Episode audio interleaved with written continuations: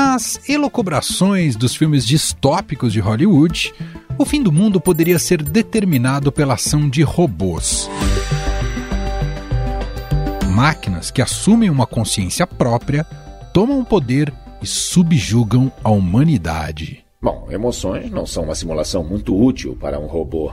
Eu disse que não o matei. Droga, eu não quero que a minha torradeira ou o aspirador fiquem emocionais. Eu não o matei! Pois é, a realidade nunca esteve tão perto da ficção. Não nessa parte da revolta dos autômatos, mas sim da evolução da inteligência artificial, que agora atinge novo patamar.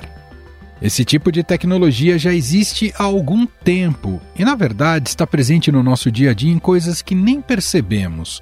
Os algoritmos que temos em nossos smartphones e computadores utilizam inteligência artificial para aprender os gostos e hábitos dos usuários. E com esforços globais e muito investimento envolvido, a tecnologia está evoluindo de forma muito rápida. PwC está dizendo que com a inteligência artificial, a economia do mundo pode ganhar quase 16 trilhões de dólares só até 2030. E lógico que isso ia fazer crescer e muito o mercado para quem vende essa tecnologia, né? Uma galera que só em 2023 deve fechar as contas com 500 bilhões de dólares no bolso.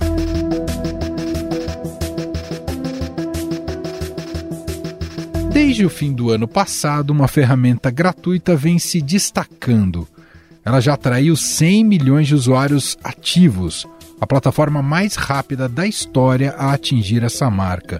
Estamos falando do Chat GPT. Você já ouviu falar do Chat GPT? Muitos dizem que vai ser o próximo Google. É uma inteligência artificial que tem dado o que falar, isso porque ela responde qualquer pergunta e ainda faz textos complexos. Talvez você mesmo já tenha usado essa ferramenta nas últimas semanas. Mas se ainda não conhece, vamos tentar explicar o universo de possibilidades que ela oferece. Basicamente se trata de um chatbot. Sabe aqueles robôs de bate-papo para atendimento ao cliente? Então, esse é um também, só que muito mais robusto e inteligente. Pode solucionar dúvidas complexas, imitar estilos de escritores, escrever desde poesias a textos mais formais, como e-mails corporativos ou textos acadêmicos. Ele também pode sintetizar assuntos, resumir textos, escrever notícias, criar cronogramas, calendários e currículos com as informações que você fornece. As aplicações do Chat GPT são ilimitadas e a plataforma já pode ser utilizada em diferentes línguas, inclusive o português. E como o sistema funciona por meio de um diálogo, cada nova resposta do sistema aprimora a resposta anterior. Testes foram feitos que comprovaram que o ChatGPT seria aprovado até em provas de MBA e de capacitação médica nos Estados Unidos. Na Colômbia, um juiz chegou a incluir em uma sentença respostas geradas pelo Chat GPT. Por primera vez en Colombia y creo que el mundo se acaba de usar ChatGPT para extender el argumento de una sentencia judicial.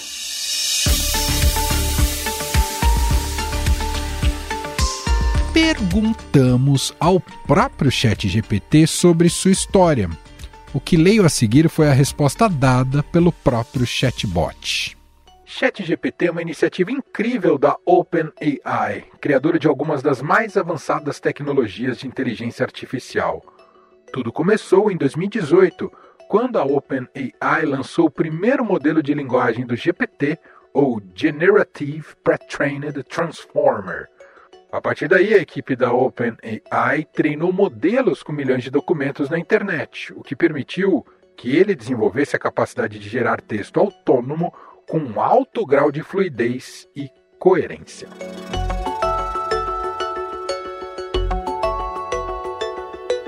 Deu para perceber que o ChatGPT não tem problema de autoestima, sabe se promover. O sucesso da ferramenta foi tão grande que fez tremer as big techs. A Microsoft confirmou um investimento bilionário para, entre outras coisas, incluir o ChatGPT no buscador da empresa, o Bing. Já o Google anunciou nesta semana que vai disponibilizar nas próximas semanas um chatbot inteligente próprio, batizado de Bard.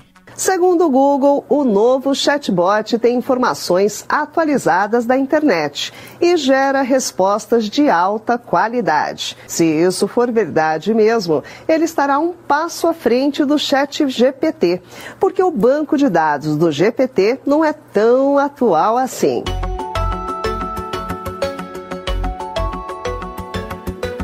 No Brasil, o assunto já está na mira do Congresso Nacional, que propõe regular a inteligência artificial e restringir o uso de reconhecimento facial. O texto define graus de risco para sistemas de inteligência artificial e estabelece que fornecedores ou operadores respondam pelos danos causados por sistemas de alto risco, como carros automatizados, e de risco excessivo, como câmeras de vigilância. E claro que o chat GPT entrou no bojo da discussão também.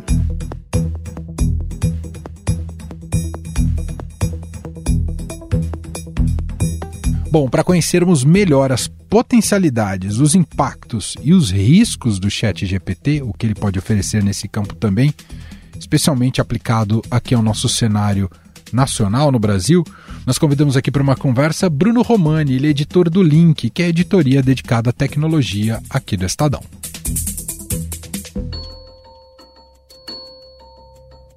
Olá, Bruno, seja muito bem-vindo. Obrigado por você estar aqui. Olá, Emanuel, tudo bem? É um prazer estar aqui de volta e falando com um tema que estourou a bolha, rompeu a bolha da tecnologia e está todo mundo discutindo, né? Então já vou fazer uma, uma pergunta a queima-roupa aqui para você. Vamos Bruno. lá.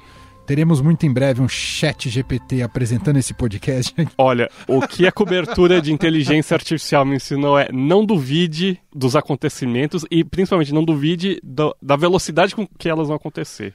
Eu não, não, duvido nada, não. Que existe ali uma. Possa existir uma IA sintetizando voz, a outra IA sintetizando, criando roteiro. A velocidade com, com que as coisas estão avançando, né, ela faz a gente imaginar esse tipo de coisa. O, o ChatGPT é um exemplo disso, né? É, ele foi lançado em 30 de novembro e ele já se tornou o principal assunto do mundo da tecnologia. Ele, ele movimentou o mercado, ele movimentou a disputa entre as gigantes de tecnologia, ele criou curiosidade, ele virou papo de conversa de bar, né? Então, quando isso acontece no mundo da tecnologia, significa que a gente vai lidar com o assunto pelos próximos anos, pelas próximas décadas, né? Acho que é um, um, esse é um pouco o, o pano de fundo do, do chat GPT, né? Quando a gente fala de era de inteligência artificial, imagino que isso não é de hoje. Mas o que, que o chat GPT inaugura nessa linha do uhum. tempo, Bruno?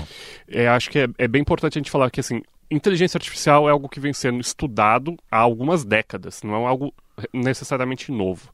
O que acontece é que na última década, ou seja, de 2012, 13 para cá, a gente teve avanços computacionais que permitiram que tudo aquilo que foi de repente teorizado anteriormente pudesse se tornar realidade e não apenas isso, você começar a avançar a partir disso. Então, por isso que a gente começou a viver a era da inteligência artificial na última década e acho que muita gente ouviu falar, né, algoritmo do YouTube, música sugerida pelo Spotify, é, a sua análise de crédito feita por alguma startup que também está usando algoritmo, está usando inteligência artificial. E nesses casos todos, a principal característica da última década é que a inteligência artificial ela era capaz de é, olhar para um monte de dados, muitas informações, e ela começava a é, fazer correlações com esses dados e identificar tendências. Então, a partir disso, então você gosta de determinado artista no Spotify, e ele tem os seus dados ali do que, que você ouve, do que, que você não ouve, o que, que você curte, o que, que você para de ouvir no meio e ele consegue te sugerir música nova. É a mesma coisa numa análise de crédito, por exemplo. Então, ah, ele consegue identificar, o cara tem renda de tanto, ele tem, tem isso, tem aquilo, e consegue fazer uma previsão.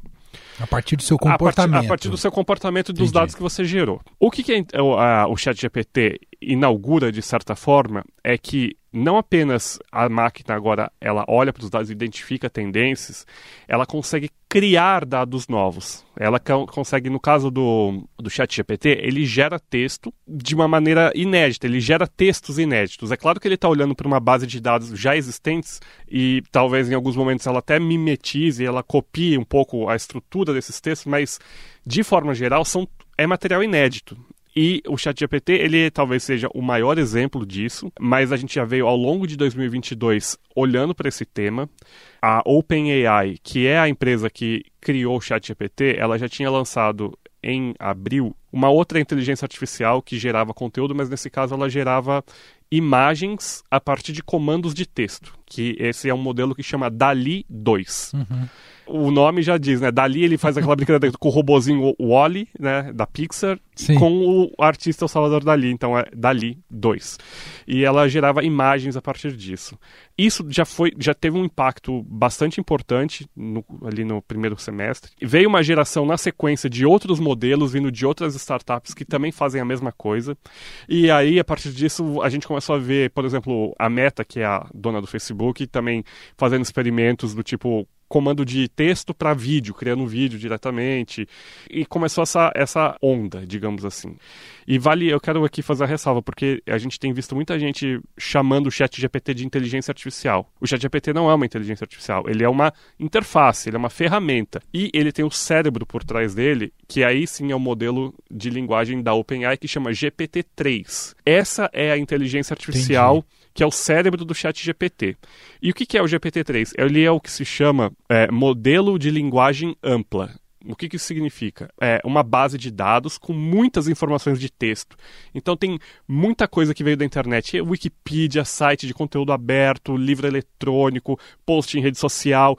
São muitos dados e a máquina começa a olhar para isso e o modelo matemático dali, ela consegue inferir qual é a próxima palavra que vem qual é a próxima palavra. E ela consegue entender o contexto, e aí, a partir disso, ela consegue gerar os textos a partir do que a gente fala com ela, entendeu? Uau! É assim que funciona. E essa é a diferença do chatbot normal de operadora, que provavelmente é direcionado com três, quatro respostas. No caso do chat GPT, o cérebro é enorme, então ele consegue ser criativo de certa forma. E é essa a nova era da inteligência artificial que a gente chama de inteligência artificial gerativa ou generativa. O Bruno, queria te ouvir sobre a estratégia da empresa OpenAI de abrir o chat GPT. O que está por trás de tornar público isso? Tem alguma lógica né, nessa ideia? Tem lógica, sim. Eu acho que existe uma lógica comercial por trás da estratégia da OpenAI que é o seguinte: as grandes empresas de tecnologia que a gente conhece, Google, Facebook, talvez a Amazon um pouco menos, todas elas têm capacidade de fazer o que a OpenAI está fazendo. Só que, principalmente o Google, que vem se posicionando já faz uns 6, 7 anos como uma empresa de inteligência artificial, o Google, ele não se apresenta mais como ah, é o dono da busca, o dono do Android, o dono do Google Maps. O Google se posiciona como uma empresa de inteligência artificial eles temiam disponibilizar publicamente uma ferramenta com esse alcance porque no passado, se a máquina está aprendendo com o que ela está olhando pra, na internet, nem sempre a internet está ensinando coisas boas para a máquina, certo?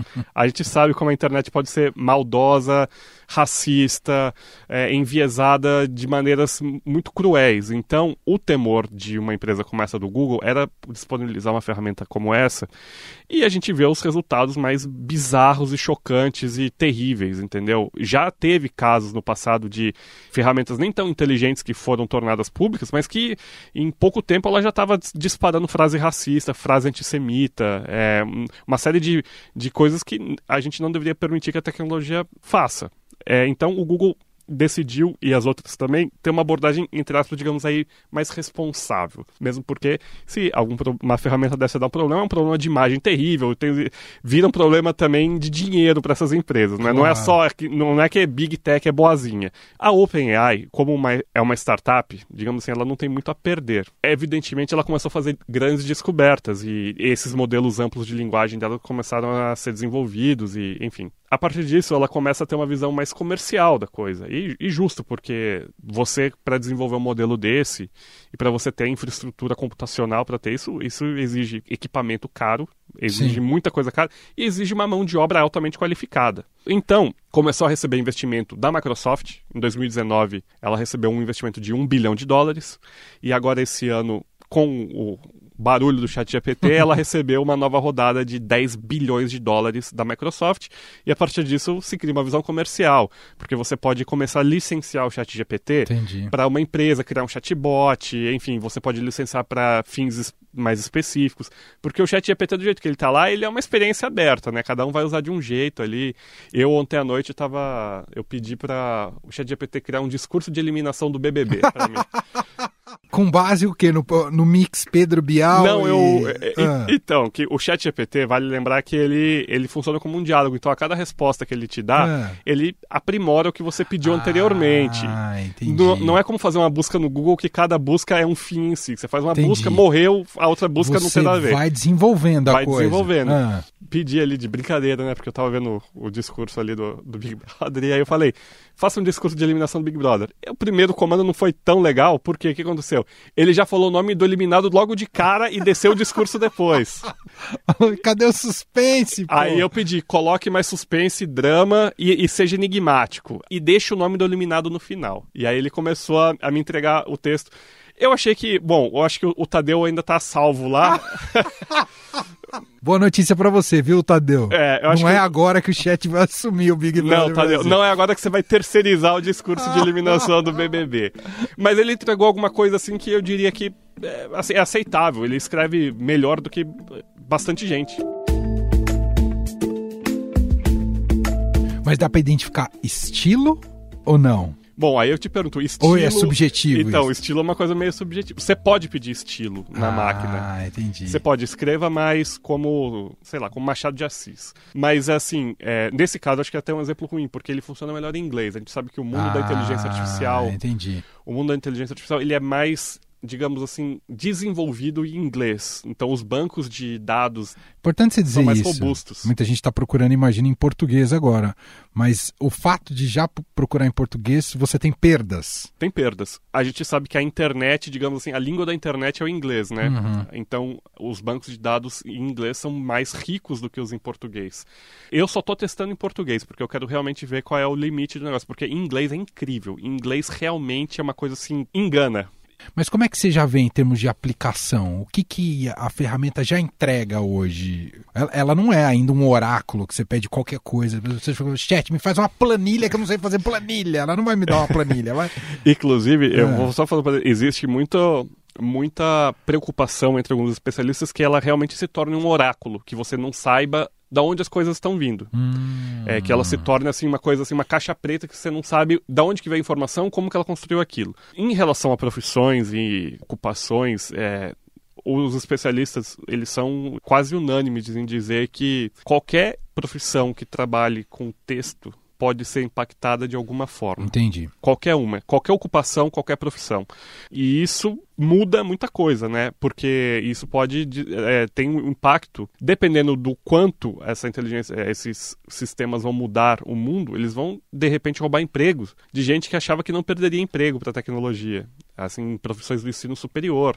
Para a gente é mais óbvio falar que jornalismo e, sei lá, publicidade sejam afetados, mas você pode ter ali direito, qualquer coisa no campo de pesquisa que, que envolva escrever, é, ocupações administrativas, ah, me faça uma planilha de não sei o que, planilha de custo, ata de reunião, uhum. qualquer coisa que envolva texto, de certa forma, ou vai acrescentar isso como uma ferramenta e melhorar a produtividade, ou realmente algumas profissões podem correr determinado perigo ali. Mas não é só isso. É, com a evolução de ChatGPT e dos bancos de dados, é, a gente pode, na verdade, ver qualquer profissão, por exemplo, que lide com, com imagem, essas inteligências artificiais gerativas que eu uhum. falei, elas podem impactar, por exemplo, sei lá, arquitetura, moda, engenharia, tudo que possa envolver imagem ou, de repente, conta, pode estar sujeito a mudança. E, e é claro, o ChatGPT também escreve código de computador. Então, os programadores, quem trabalha desenvolvendo coisas, é, uma prática muito comum no mercado entre os desenvolvedores é que eles chamam de, é, de parear, ou seja, dois desenvolvedores trabalham juntos no mesmo projeto, né? Trabalham pareados porque um vai encontrando o problema do outro, desenvolvendo o problema do outro. Pode ser que agora os engenheiros eles trabalham de forma pareada com a máquina Entendi. e não com outro colega. É, esses modelos de inteligência artificial amplas que eu citei ali no começo da conversa, ah, eles não pararam de ser desenvolvidos. Não é que a gente já bateu num teto. Claro que a internet tem um teto de informação. Não sei quantos trilhões de quantilhões, sei lá, de dados que existem, mas ela tem um determinado teto ali de informações. Só que a gente não chegou nesse teto. E aqueles modelos de linguagem ampla, eles continuam sendo ampliados, sendo desenvolvidos. É, o GPT-3, que eu falei que é o cérebro do chat GPT, a OpenAI ela já está trabalhando na próxima geração, que é o GPT-4. E esse GPT-4 ele vai ser, segundo rumores, vai ser muito maior do que o GPT-3. Entendi. Então, a gente ainda não sabe o, o, até onde isso pode chegar em termos de sofisticação. Porque se o, o 3 já escreve tão bem, já produz conteúdo tão bom, é, imagine a, a próxima geração que vai ser ainda maior, os modelos de linguagem, cara, a gente não sabe onde a gente pode parar. É difícil fazer previsão mesmo. Claro, entendi. Agora eu quero falar com você, Bruno, sobre os riscos envolvidos, né? A gente estava falando sobre essa questão de autenticidade, contexto, direito autoral. É, imagino que o mundo da educação deve estar um pouquinho preocupado com o chat GPT. Queria que você abarcasse um pouco desses riscos envolvidos com a plataforma. Não, tem muita gente de cabelo em pé no mundo da educação. Acho que áreas que tem que testar teoria estão preocupados. A inteligência artificial, ela já faz algum tempo que ela é objeto de estudo de autoridades e, enfim, porque ela tem um impacto nas profissões mesmo. Então a gente vai ter que discutir, a partir de, de determinado momento, como que a sociedade vai lidar, de repente, uma parcela importante da população que vai perder emprego, que não vai ter ocupação. Como que a gente vai cuidar dessas pessoas? A gente vai, sei lá, cobrar imposto de, sobre máquina. Não, a gente, existem, eh, vai ter um, uma renda universal atrelada à tecnologia, existem várias linhas de discussão, mas certamente bem-estar da população e impacto econômico, elas vão ter que estar no centro das discussões. E, olhando mais especificamente para esses modelos de linguagem, a gente tem, tem algumas questões importantes. Direito autoral, por exemplo, é um deles. Se o robô está lendo o que determinada publicação fez e começa a escrever no estilo de determinada publicação ou de determinado autor, esse estilo, ele pertence a alguém ou, ou não? Ele não vai estar tá copiando o texto, mas o estilo tem a questão é, mesmo de você saber a autenticidade da produção. Então, de repente, no mundo da educação ou, é, ou no mundo acadêmico, você pede determinado texto e você não sabe se foi criado por uma máquina ou se não foi criado por uma máquina. Como é que você julga isso? E é muito difícil detectar se foi criado por máquina, porque a máquina foi treinada para imitar um humano. Então é muito difícil mesmo. É, a, a, Nature, a revista de ciência, ela publicou um editorial falando que o ChatGPT é uma ameaça à ciência transparente porque você pode ter, de repente, pesquisadores produzindo artigos que não foram eles que produziram. O Estadão, nesta quarta-feira, trouxe uma notícia que o Senado Federal criou uma comissão já para regular a inteligência artificial.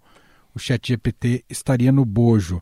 Isso é uma reação natural que a gente vai observar a partir de agora? E já, já estamos maduros o suficiente para pensar em como regular isso, Bruno? Então, essa PL, esse marco da inteligência artificial, ele já estava sendo discutido antes. Entendi. Desde o ano passado, pontos foram de discussão foram avançando, meio que sem debate público, é, e um grupo ali de especialistas e juristas teve uma reação e aí a coisa começou a se organizar. Entendi. É claro que agora o ChatGPT furou a bolha e você joga uma luz sobre o tema, o Congresso ele acaba meio que reagindo à coisa, entendeu? Como é o assunto do momento, vamos vamos tratar mais deste assunto. é o normal, né? Do bate e volta. Do bate e volta, é isso.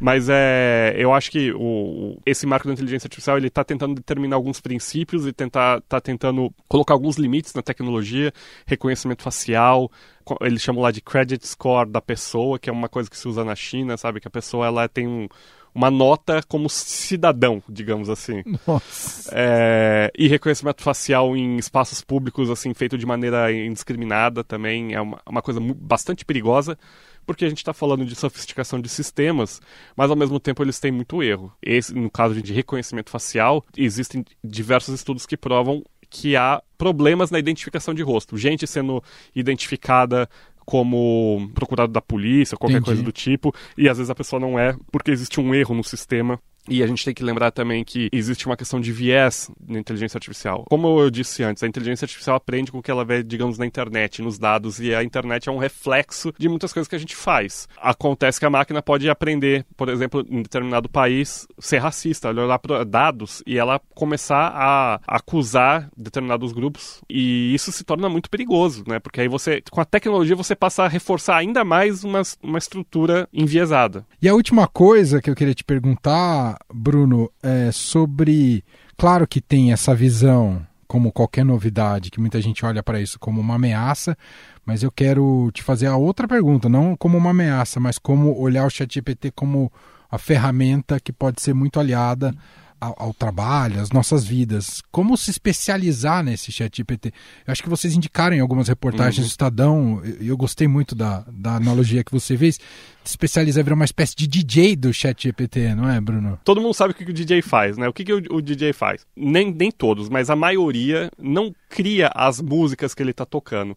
Mas se ele souber manipular aquilo ali bem, ele vai fazer ou a festa ser boa ou a festa ser ruim. Ele é a diferença entre uma coisa perfeito, ou outra, certo? Perfeito. E é, a mesma coisa, a gente não está necessariamente, de repente, gerando os dados que o ChatGPT está gerando, mas se você souber manipular bem a máquina, você pode ter resultados, assim, ser a diferença entre resultados ruins dentro da sua empresa, do que você está fazendo, e resultados bons.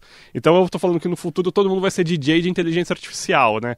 Existe o debate se, se isso é uma nova profissão, exatamente, sabe? Tem profissional disso, e nos Estados Unidos eles deram até deram um nome para isso, que chama engenheiro de prompt. E o prompt é, é o comando. Sim ou se isso é uma habilidade, uma, um conjunto de habilidades que a gente vai ter que desenvolver a partir de agora. Que todo mundo vai precisar que saber. Que todo mundo vai precisar saber. Entendi. É, existe uma comparação, acho que bastante legal que alguns especialistas fizeram comigo, que é o seguinte, quando os computadores surgiram e chegaram ao mundo corporativo, daquelas máquinas gigantes e tudo mais, os caras eram altamente especializados, jaleco, né? Aquela coisa meio cientista maluco. Linguagem do DOS. Tal. Exato. E era só, assim, era aquele cara especializado e tinha ele na firma e o resto das pessoas executando as funções. Com o passar dos anos e das décadas, todo mundo hoje que trabalha no escritório, seja qual for a função, tem que ligar um computador e saber usar o mínimo, né? Claro. Então, todos nós aprendemos a usar a ferramenta. Então, é possível que a gente esteja caminhando para esse momento em que talvez a gente tenha nesse primeiro momento especialistas que cuidem, mas no, ao longo do tempo pode ser que a gente tenha que desenvolver todos nós a habilidade de como lidar com a máquina, como comandar para que ela te ajude na sua rotina e que para a gente, sei lá, tenha ganho, ganhos de eficiência, enfim, eu acho que esse é o caminho. Seremos todos DJs, hein? você contou aqui que você já pediu, nas suas, nas suas aventuras com o ChatGPT, além de pedir um discurso de eliminação de um Big Brother Brasil, o que, que mais se experimentou que foi legal? Tem dois tipos de uso que eu tento fazer. São os usos altamente malucos, que assim, que não vai dar em. Vamos ver o que que rola. É, vamos ver o que que rola. Ah até aí eh, procurar usos realmente na minha rotina. É, eu consegui acomodar, encontrar alguns usos na minha rotina que me ajudaram, entendeu? Entendi. Eu tenho, tenho algumas tarefas que eu tenho que fazer ao longo do dia que são um pouco burocráticas, é, e aí eu peço, eu testei algumas vezes pedindo para a máquina fazer, daí ela me dá um determinado resultado, eu dou aquele tapinha, clássico tapa, e aí me ajudou, e entendeu? funcionou. Funcionou. Uhum. Funcionou. É, é, óbvio que eu não estou pedindo para que a máquina escreva reportagem, que ela edite texto, que ela olhe. O Bruno está dizendo isso que quando você lê uma matéria escrita Bruno Romani no Estadão, foi é. ele mesmo que escreveu, viu? Exatamente isso. Mas todos temos funções burocráticas sim, a cumprir, né? Sim, sim. E aí, nesse, nessas tarefas mais burocráticas, Entendi. ajuda. A gente lançou uma série de vídeos de usos bacanas que as pessoas estão fazendo no dia a dia. Eu, eu recomendo que vocês procurem em todas as redes ou na TV Estadão, no YouTube. Cara, usos bem assim, do tipo, discurso de casamento. Às vezes, às vezes você é convidado e você não sabe o que, que, que eu vou falar para casal de amigos, ou enfim. E aí ele te ajuda, te dá ideias. Ele cria um discurso, mas ele pode te ajudar com ideias, né? Ou como você pode, de repente, gerar um roteiro de viagens e aí você vai falando para a máquina: olha, faz aí com um orçamento apertado, hein? receitas também, você pode pedir receita lá, me vê uma receita de tal coisa, tira determinado ingrediente. Enfim, tem esses usos que são legais e que a gente pode tentar acomodar no, no dia, assim, sabe? Uhum, é, usos uhum. mais cotidianos da, da máquina. Sensacional, gente. Quiser saber mais, o link tem uma série de reportagens sobre isso. estadão.com.br barra link. Tem esses vídeos na TV Estadão, só procurar no YouTube. E claro, ao longo do tempo a gente vai tratando por aqui também. Bruno, adorei o papo. Obrigado, viu? Emanuel, eu que agradeço e certamente eu volto aqui para falar mais de inteligência artificial ou de repente um, o meu avatar de chat GPT volta aqui para falar. Os avanços são muito rápidos, não sabemos o dia de amanhã. Espero te ver, Bruno. Eu também espero estar aqui de novo e até a próxima, Emanuel. Valeu, Bruno.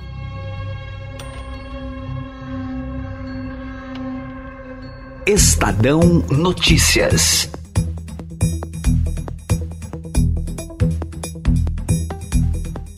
Este foi o Estadão Notícias de hoje, sexta-feira, dia 10 de fevereiro de 2023. A apresentação foi minha, Emanuel Bonfim. Na produção, edição e roteiro, Jefferson Perleberg, Bárbara Rubira e Gabriela Forte. A montagem é de Moacir Biasi. Mande pra gente um e-mail podcast@estadão.com. Um abraço para você, um ótimo fim de semana e até mais.